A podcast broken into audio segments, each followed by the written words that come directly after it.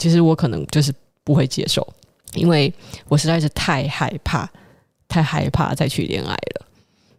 我完整的跟大家说一下，其实你们以前可能听我开玩笑的时候有说过这段故事。但我当时在大学大三快要大四的时候，那我本来在上海念大学，然后有一天是跟着一群网友，我们是在北京去网聚。我跟另外一群人就比较熟，那当时有一个人是我初次见面的，呃，那时候我才大三嘛，那那个人已经是出社会一段时间了啊，是一个很成熟的大姐姐。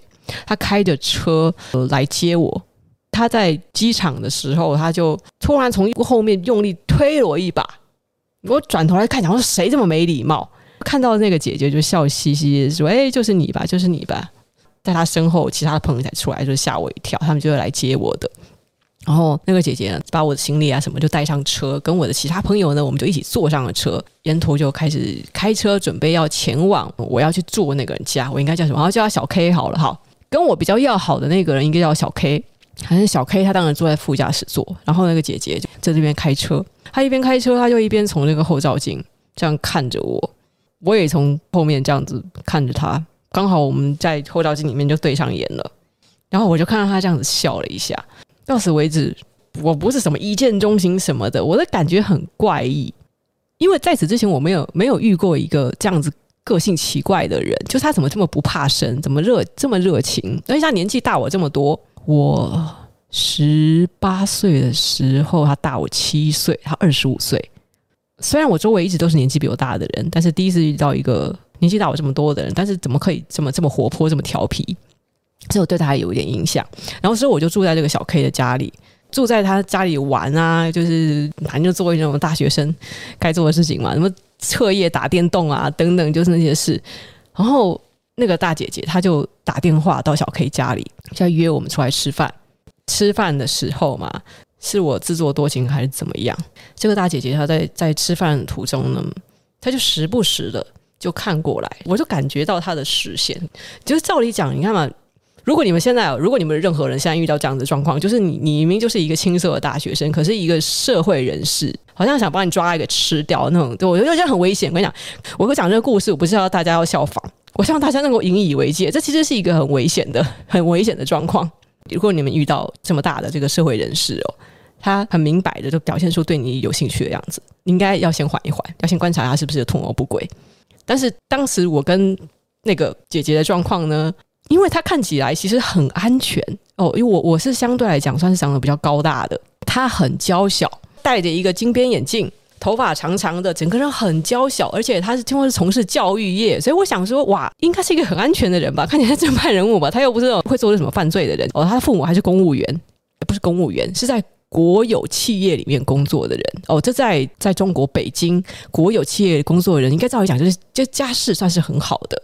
这是中国的国有企业铁饭碗哎，他们家里那个很多物资啊，是一箱一箱的从公司里搬过来不用钱的，哦，算是家世很好的一个姐姐。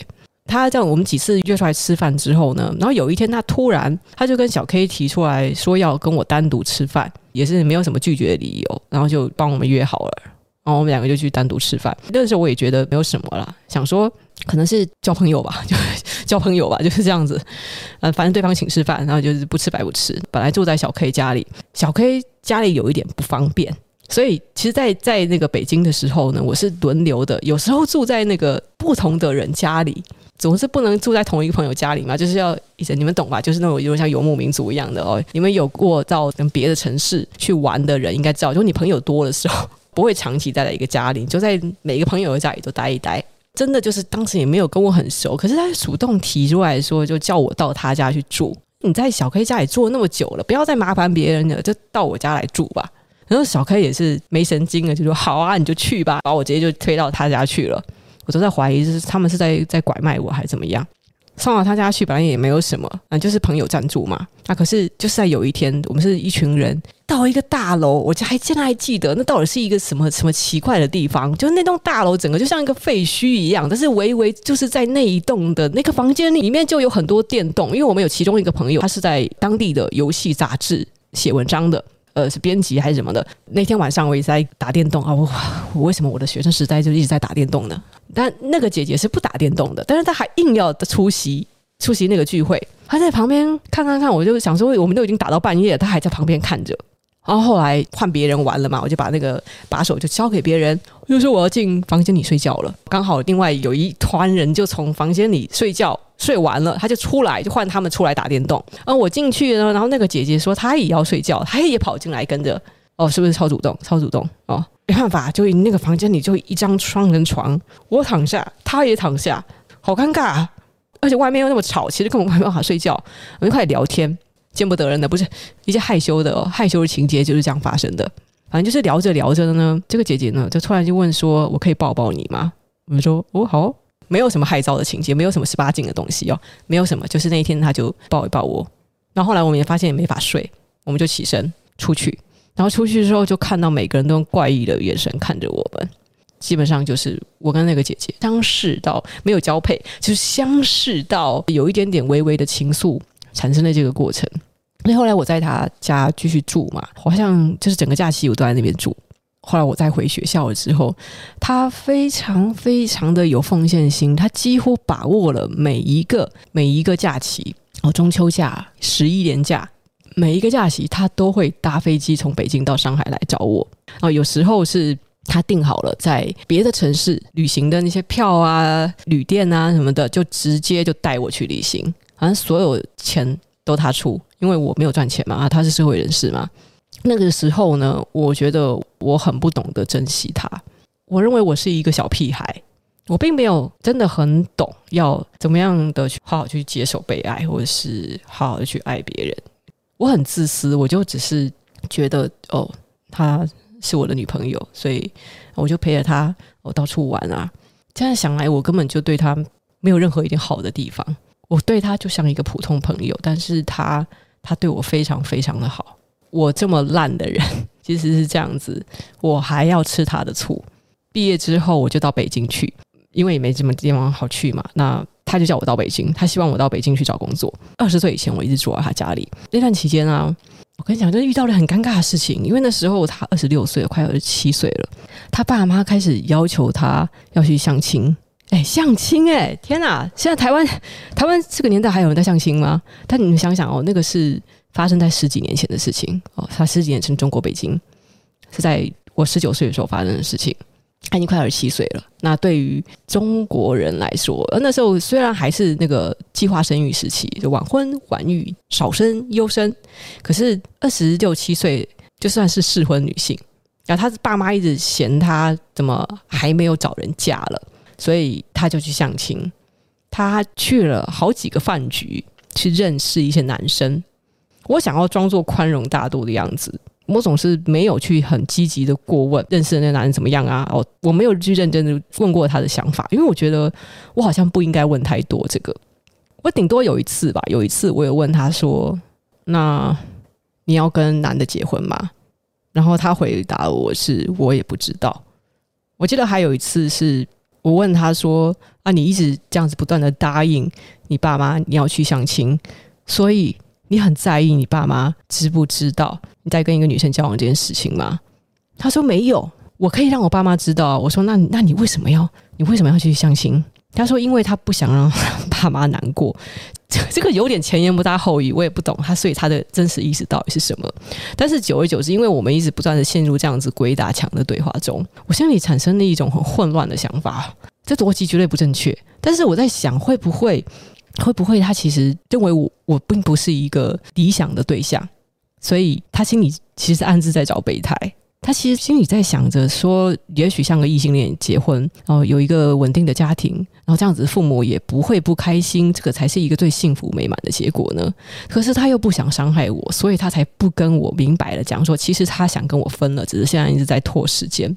那个时候，其实我心里有这样子的疑惑。可是每天啊，他这样去照常上班啊，去约会啊，日子这样子过着，然后我没有积极做任何动作。那当时我在干嘛呢？我在我在借由一些其他的活动麻痹自己。当时我在看，我在玩魔兽世界，好吧。当我大三我最忙的时候，我很后悔我没有办法跟着我那些朋友去玩魔兽世界，大玩特玩。所以我好不容易有时间了，我就拼命的玩魔兽世界。我当时一天挂在魔兽世界网上，应该也有十几个小时吧。反正我就一直玩。怎么感觉好像是一个一个直男的 problem？好，所以我就玩魔兽世界玩了很多，就玩到他有点生气，他就说：“你已经来北京这么久了，然后你就没有想过再为你的下一步想一想嘛？就比如说，你可以去，不管是要再精进自己也好，你要考虑考研，还是你要去找工作？因为我心里其实我觉得我我没有办法，就说如果我现在在北京找了一份工作好了，可是我最终我怕我被抛弃，我不敢定身在北京。北京对我来讲，毕竟还是一个陌生的城市。”而且，呃，那时候我曾经在那边就是跟人家共同创立一个很大的网站，但是后来因为一些原因，一些派阀斗争的关系，等于说反正我最后被出局了，所以我跟一些北京的朋友关系有了一点僵化。我感觉我的朋友圈已经崩塌了啊，就是那个已经不是我的生活圈，那个已经不是我想待的地方。除了那个大姐姐以外，反正就是我好像没有待在那里的理由，所以我也不敢去找工作。然后再加上我其实心里是很怕被抛弃的。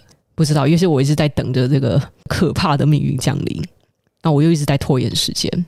我已经记得不太清楚了，反正好像是他最后一次相亲，然后我很确定呢，也许是他的父母喜欢那个男生，然后他也觉得那个男生还不错，所以他们决定不要再相亲下去了，先稳交看看。呃，这就开始稳定的好几次跟那个男生约出来。我为什么会知道？那是因为他每次去约会啊，我不确定啊，其实我现在也有点不确定了。他大多数时候都会都会跟我讲说，今天晚上为什么这么晚回来？哦，是因为去见那个男的。这样子有好多次，我已经记不清多少次。也许有有一些时候是他其实是跟那个男的在一起，但是我不知道，我也不敢问，我就是没没胆吧。但是渐渐的呢，哦，本来我以为说，好吧，你在外面，我说你工作啊，你要应付父母啊什么的，我以为我自己可以很宽容大度继续忍耐下去的。渐渐的，我发现好像他跟我在一起的时间好像也被侵蚀了。因为当他跟我在一起的时候，他也开始时不时的开始接到电话，然后他就要跑到我听不到的地方去接听，去讲话。我不知道他的聊天内容是什么，或是他在我面前的时候也会跟人在这样子传着手机简讯，然后一边露出可疑的笑容。如果现在是现在的我的话，我在想，我就不会脸皮那么薄了，我可能会直接大胆的问说，在传什么？这么开心？在跟谁传？你内容可以给我看一下吗？就是。我就干脆直接问了嘛，你们到底在干嘛？你是喜欢上这个男人什么？你可以直接跟我讲。然后那时候我我不敢那样做，醋缸子简直快被打翻了。可是就这样子的生活持续着，直到有一天我实在是觉得有点夸张了，因为男生他迟到很晚很晚的时间，就是他他们会约会约到很晚。反正他那天很晚回家，哦，回家之后他还继续跟那个男的打电话，打完电话之后还要再发手机简讯，叽叽呱呱这样。我说这这已经不是，这不是普通朋友的这样子会交流的等级了，是个人都应该发觉不太对劲。我就觉得怪怪的，所以啊，那天他回来之后嘛，他就把手机放桌上，然后说他要去洗澡啊，然后那时候他手机就震动震动震动，看到底是有多少个简讯。对啊，我就偷看了他的手机。他以前他在房间里哦玩着他的手机的时候，他是反复的看着我跟他的手机简讯。以前的手机容量有限，当你要保存新的那个像讨论串一样的东西，新的手机简讯往来的话，你就要删除别人的手机简讯，他就会几乎把别人的手机简讯都删掉，只保留我的简讯。我还记得他有一次，他很得意的跟我讲说：“我的手机里啊，现在全部都是你的简讯了。”想要跟我表明，就是说我跟你的关系现在就是这样子哦。他把所其他所有人的手机简讯记录全部都删掉了，只留我的手机简讯，因为他想保留最多的我的手机简讯。因为那时候手机简讯的那个容量，我们手机容量只有几 KB 啊，拜托。好，总之那天我打开他手机，然后就我看到我的手机简讯几乎快被删光了，全部都是那个男的手机简讯。看到的时候，我有点天旋地转。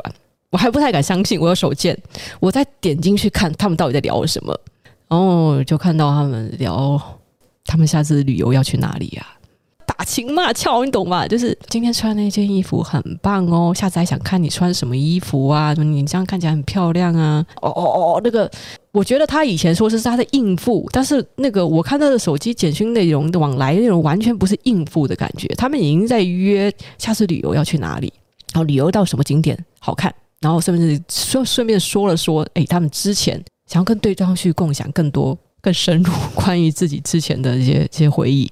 比较戳中我一点是，我觉得这些啊这些对话没错，没有什么新山色。你以为啊？因为反正那个时代的那个中国的，尤其家世这么好的女性，还是很传统的，当然不会聊色啊，不会聊新山色的东西。可是就是因为这些内容实在太琐碎无聊了，可是他却因为这些琐碎无聊的内容，要把我的简讯删掉。因为你知道怎么样吗？我觉得我跟他的手机简讯比那个内容新三色多了，可是他却宁可把我的手机简讯删掉，然后保留那些男的那么无聊的聊天内容。我心里受到了非常大的冲击，而且我也非常清楚那意味着什么。就这个男生地位已经填满了，那已经在他内心就是填满，然后超过了我在他心中的地位。我要有自知之明，好吗？我那我到底是怎么忍耐下来的？其实我应该那个那时候整整个人就是快爆炸了，已经，但是我就是忍耐下来。这在之前已经有就是偶尔都小吵一架，小小吵架，就是小吵小吵那样子的。可是自始至终，我们并没有真的很认真的谈论这个问题。我在心里暗暗的决定了，是我很认真的觉得他只是不好意思跟我分手，他可能是觉得我会受到很大的伤害。然后我也觉得，如果当即我提出要分手的话，好像我是个坏人，我不知道该怎么做，所以我做了一个很坏的决定。过不久之后，我就跟他说我要回台湾。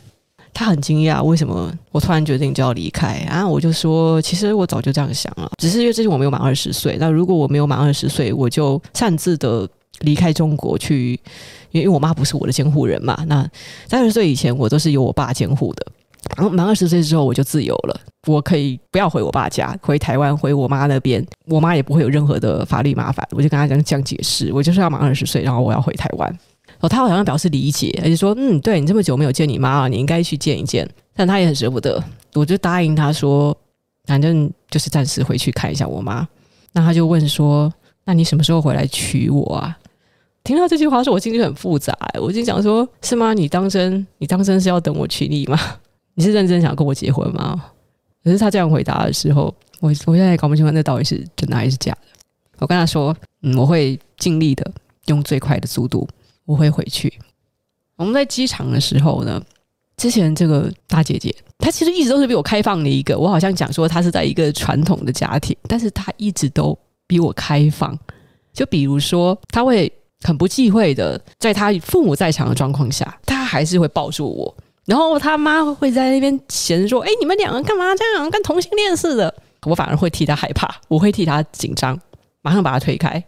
但是他就不担心，他完全就是一副无所谓啊，没关系啊，知道也没有关系的样子。在外面也总是他很想要牵着手，很想要挽着我的手，但是我会在意旁人的目光。其实我是比他保守的人。在机场的时候呢，我我还记得，就是那最后，他还是紧紧的抱住我，就跟我说：“你要快回来哦，答应我咯。”我就已经搞不清楚了，我现在想说，那你的手机为什么要留那些这些简讯？到底是什么意思？你不是？你不是看起来好像比较重视那个男生吗？你不是应该是想要跟那个男生结婚吗？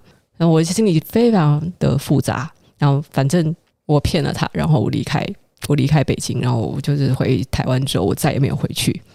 已经到台湾了，已经就过了一段时间了之后，我才在 MSN 上面才跟他提说，反正都见不到面了，这么久没见面了，就分手吧。我倒是蛮惊讶的是，他很冷静，因为我也看不到他的表情。也是给大家一个衷心的建议：谈感情的时候，如果你们要聊到分手这件事情，最好当面讲，最好当面讲。你不知道对方到底是真实的感受、真实的表情是什么样子的话，你这样永远都找不到真相。因为那时候我们是透过文字，我跟他讲就要分手这件事，然后只沉默了一分钟吧。一分钟之后，他就回我说：“好吧，如果这是你想要的，就这样子。”然后我们就再也没有。对话过了，然后你知道那时候 MSN 啊，就是大家写 blog 的时候，就是你的好友名单啊，好友他如果有更新他的 blog，就他的他的 M blog 就是他的 MSN 空间，MSN 空间他如果更新了，写了一篇新的日志，那个黄花就会出现。我们那时候很习惯的，上线了之后呢，就会去看一些比较熟的朋友的这个这个小黄花，你就点进那个小黄花，就去看他的 MSN 日志。其实，在分手之后有有还蛮长一段时间哦，我还是会去打开他的小黄花，动词有点怪，我会去点那个小黄花，然后去看看他的日志更新了什么。有一段时间，他都是在写一些我看不出来有任何什么异状的事情，好像他日子照过，大家照样去旅行啊，照样的过他的生活，你完全看不出他有任何悲伤的地方。那我想说，嗯，很好。好，那我就很长一段时间没有再看了。然后直到有一天呢，我发现说，诶，他没有再上线，他他的小黄花也没有再出现了，我就知道我被他封锁了。嗯，也不错吧？我也感觉说自己不要老是跑去看人家日志，好像不应该这样子。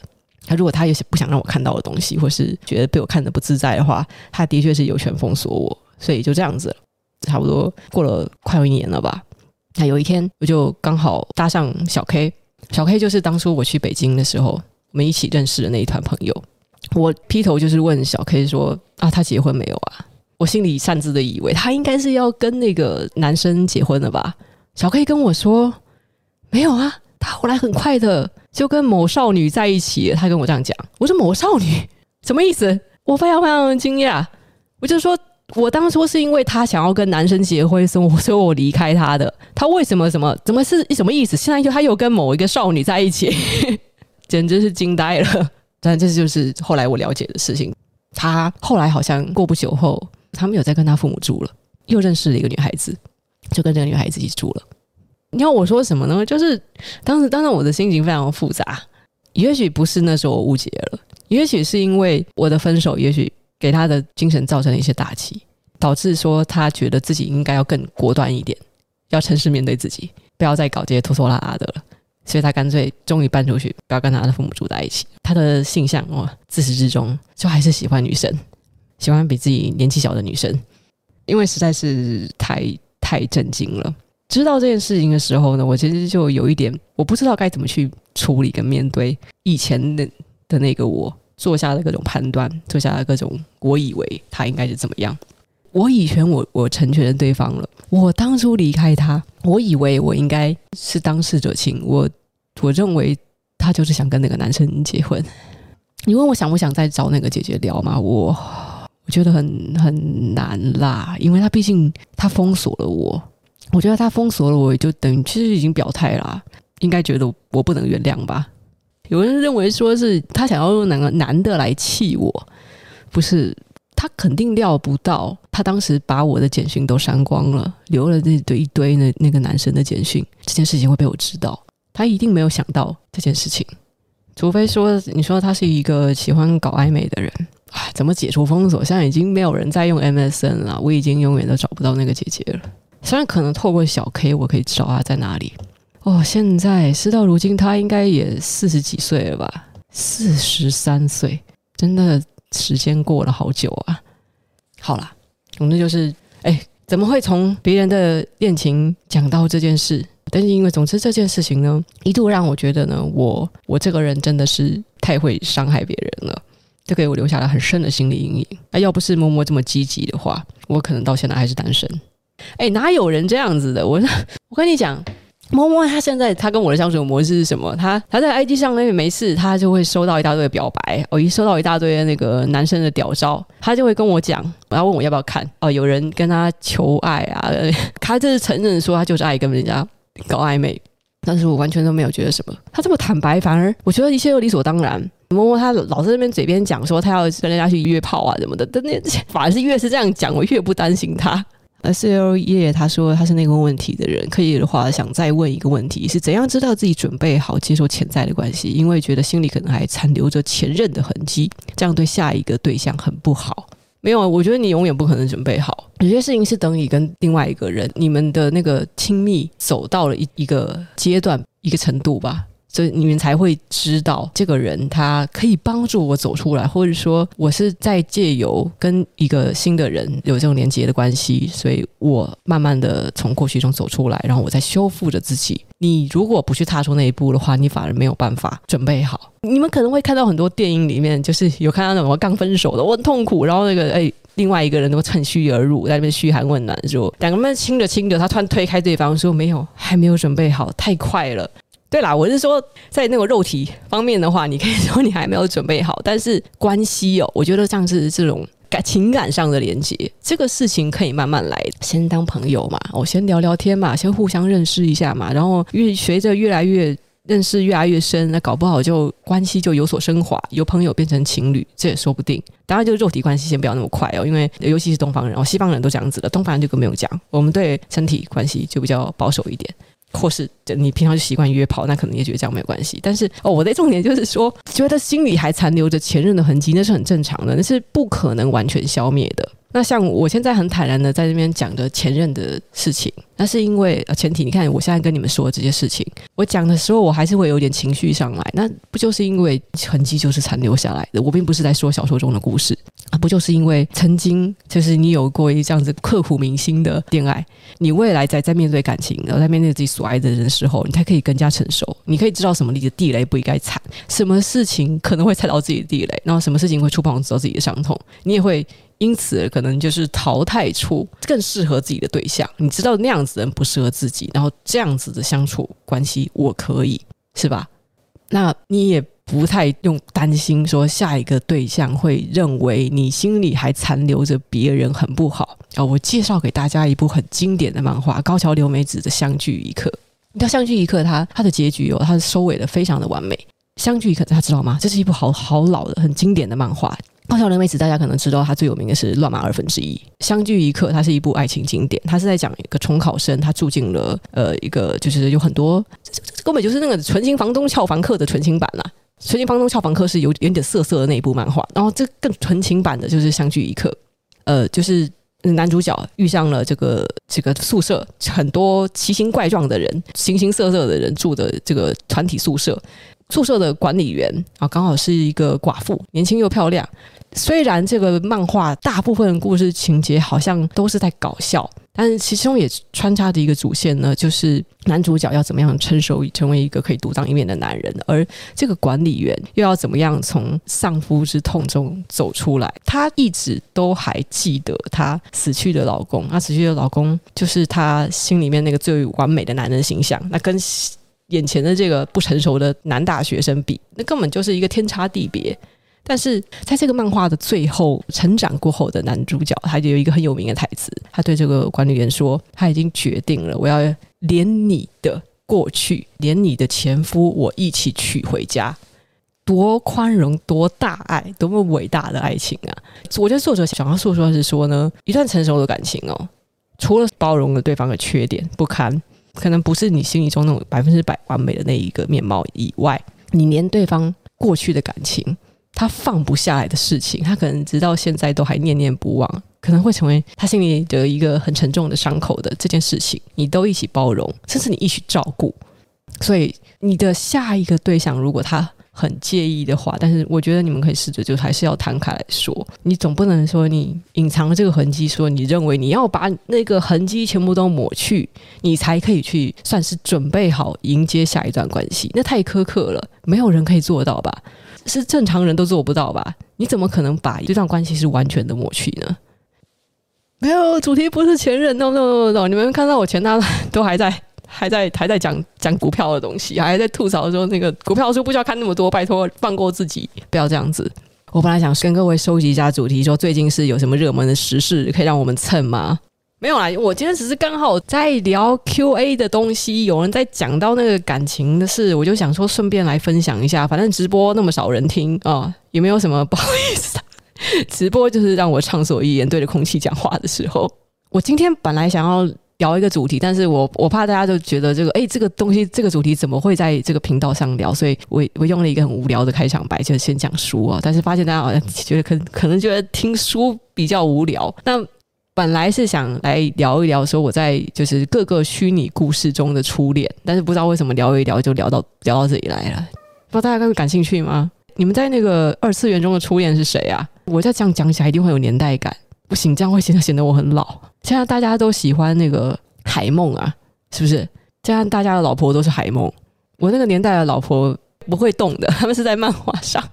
我要讲我的二次元中的那个各个恋爱对象的话，我一定会不小心会讲到色情游戏，然后我就会怕这个频道开车开到一去不复返。虽然我不担心黄标，因为现在本来这个频道就没有盈利。不是不是不是，我跟你讲，东方已经是我很晚接触的作品了。东方中没有我的老婆，我的老婆她他们没有，不是，哎、谁看乱马会恋爱？拜托，谁看搞笑漫画会恋爱？拜托你们，你们就没有这么青涩时代时喜欢的爱情爱情故事吗？不是，七龙珠布马，拜托，我不行，布马就是个虾妹，好不好？布马是虾妹，我还不会喜欢这种类型的。哎，有人怎么发现了？是你怎么知道是晨露？Kima Kule Orange Old。哎，是不是我以前讲过？怎么会有人知道我的二次元的这个 恋爱对象是是陈露的女主角？哦，欧蒂娜是是我的偶像，她不是不是恋爱对象，欧蒂娜是偶像一样的存在。先来放首歌舒缓一下，我来放首老歌，你们不要介意哦。现在这么晚，大家也该睡了。我以前一定有讲过，对不对？不可能你在万千作品中就突然挑了一个这么老土的。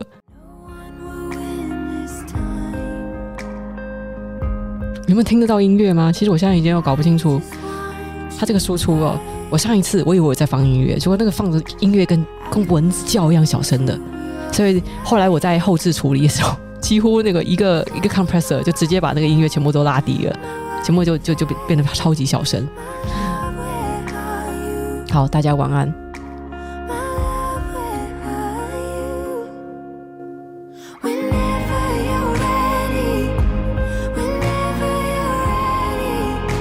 好了，好，那我今天放最后一首歌，大家可能会听到 Orange Road 的程度，会以为是哇，那不是那个超老超老的动画。哎，我跟你讲，不要不要这样觉得。我先我跟你讲，程度这么这么动画，当时是有多坚强的卡司哦。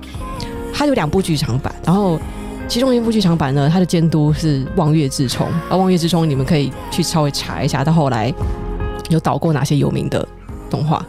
然后他的剧场版的插曲是久石让作曲的。你现在找得到哪一部普通的这种 TV 动画版，也刷都剧场版，居然找久石让来作曲？他的第二部剧场版虽然那个其实两部剧场版的评价都没有很好，但是那个音乐卡司都超强。他第二部剧场版，我放个音乐给你们听，你们猜猜看是谁作曲？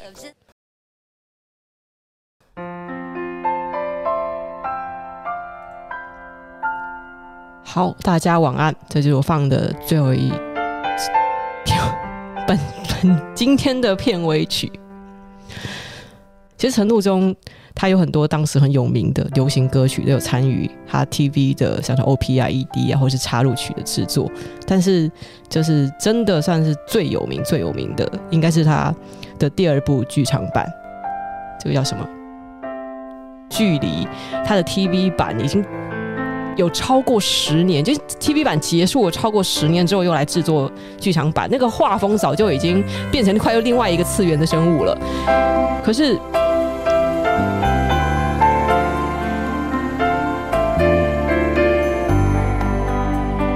嗯，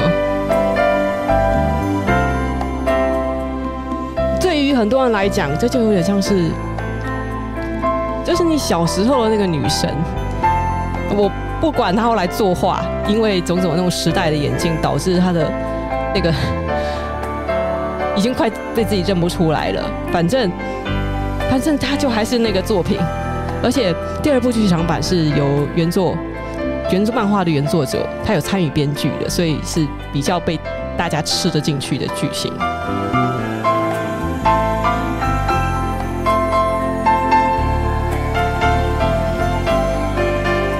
然后这个是第二部剧场版的主题曲，大家可以继续猜，你们猜猜看这是谁作曲的？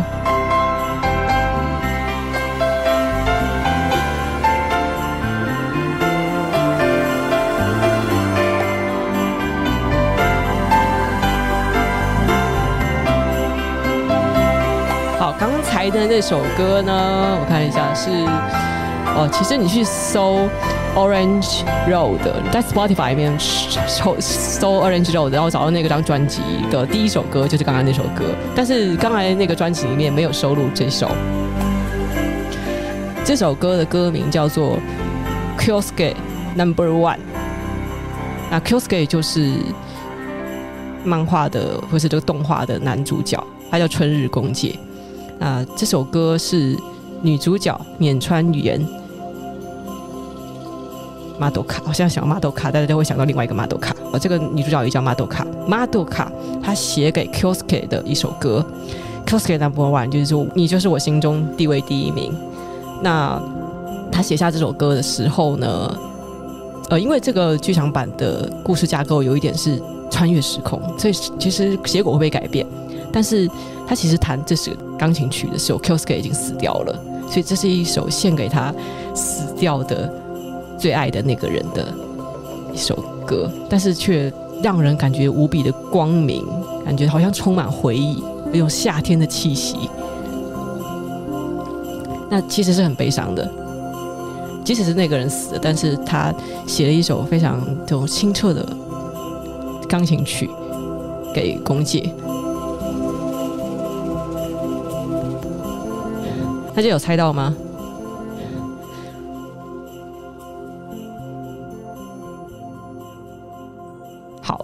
那我就公布了《Kyosuke Number One》这首歌是梶浦由记写的。第一部剧场版是一九八八年，第二部剧场版是一九九六年，《星辰路》，然后那个夏天的开始，由梶浦由记写的这个主题曲就是《Kyosuke Number One》。一九九六年，啊，就这样子，大家晚安。